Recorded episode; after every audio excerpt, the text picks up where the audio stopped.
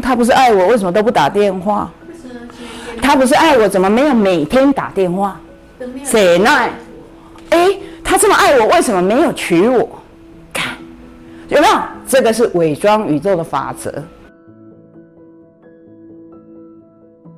所谓的你们伪装物质宇宙的所谓的法则，并不适用于内在宇宙。不过呢，内在宇宙的法则却适用于所有的伪装宇宙。各位同学，你们最熟悉的伪装宇宙就是此地，有太阳系，有银河，据说有这些的，就叫物质宇宙。什么是内在宇宙啊？就内心。内在的自己所在的那个不可说的宇宙嘛，在你的内在宇宙也有法则。比方梦是属于内在宇宙的哦，那这个法则不是内在宇宙法则，适用于所有的伪装宇宙，但是伪装的物质宇宙的法则不一定适用于内在，也就是我们就讲外在的宇宙，我们熟悉的这个。实质的宇宙，它的法则可能是：你不会飞，除非你搭飞机。但是在内在宇宙，你会飞。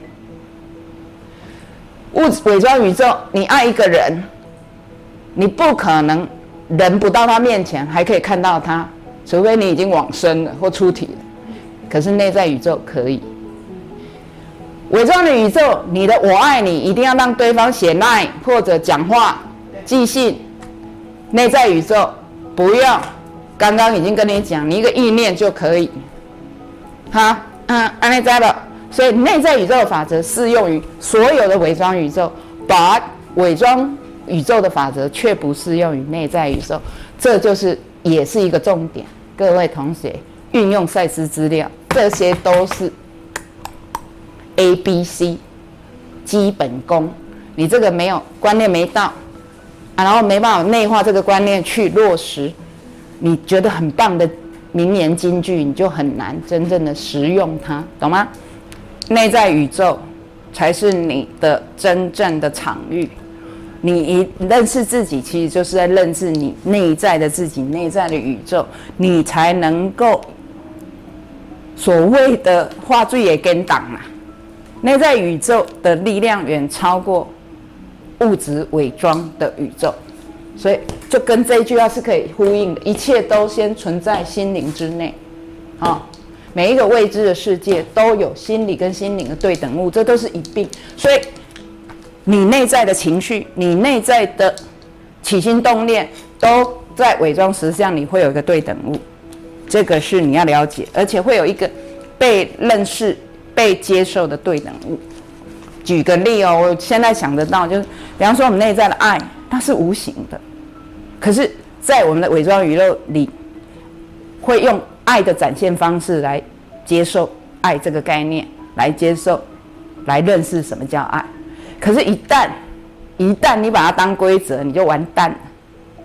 应该怎样才？对对对，这样有没有通了？嗯，他不是爱我，为什么都不打电话？他不是爱我，怎么没有每天打电话？谁奈？哎，他这么爱我，为什么没有娶我？看有没有？这个是伪装宇宙的法则，被接受。虽然内在的爱或爱情有对等物，可是不全然相等。所以，如果你遇到的人刚刚好，就不是用伪装宇宙接受以及。知道那种方式去表达或展现内在宇宙关于爱这个概念的话，那就是你修炼的开始。那相对来讲，我对自己比较为每一个人自己，我是才是我讲课分享的主力。那你就可以问自己：我为什么要受制于伪装宇宙那些相对有限制的爱的表达法呢？